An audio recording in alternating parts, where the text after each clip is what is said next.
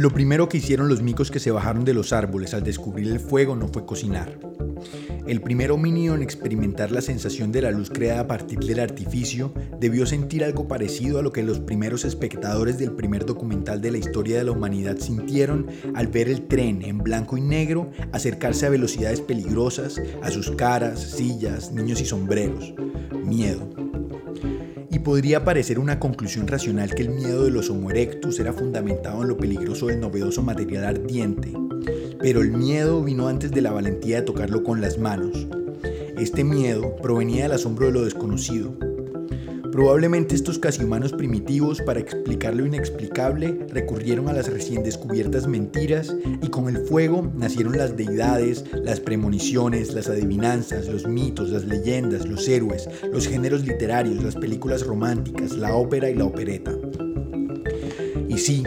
los mundillos universitarios de hombres y mujeres de ciencia pueden estar de acuerdo en sus revistas académicas que solo ellos leen que el fuego, después de la explosión cámbrica, fue el evento más significativo en el desarrollo del sobredimensionado cerebro del Homo sapiens. Ellos, con sus supuestas evidencias, sustentan la teoría de que al cocinar los alimentos, nuestros cuerpos se vieron enfrentados a un superávit de energía que nuestros antepasados utilizaron para pensar como pasatiempo. Sin embargo, yo que en esta narración soy juez y parte, tengo mi propia teoría.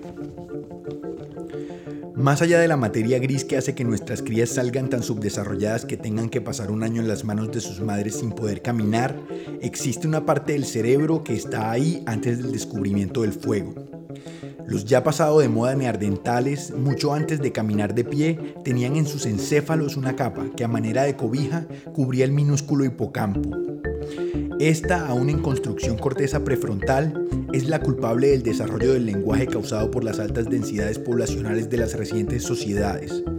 Antes que fuego tuvimos fonemas, y con los fonemas y las mentiras vinieron las historias, y con las historias los contadores, y con los contadores las excusas para reunirnos alrededor del fuego a compartir mentiras en comunidad. Y así como había micos ágiles para la cacería, había micos diestros para la creación de herramientas, micos sabios para el desarrollo de la filosofía, había micos embusteros que encantaban a las micas no con fuerza sino con palabras. Así los genes de estos débiles pasaron de generación en generación como los relatos que con el tiempo se iban sofisticando con las mismas herramientas de organismos unicelulares. Los cuentos evolucionaron con los hombres y los hombres con los cuentos. Así que para concluir este capítulo de lo que al parecer ya es una serie sobre la historia de la humanidad, concuerdo con los científicos comprobadores de teorías que el fuego nos convirtió en humanos, pero no por ayudarnos a cocinar las carnes, sino por darnos a los débiles una excusa para no volver a subirnos a los árboles.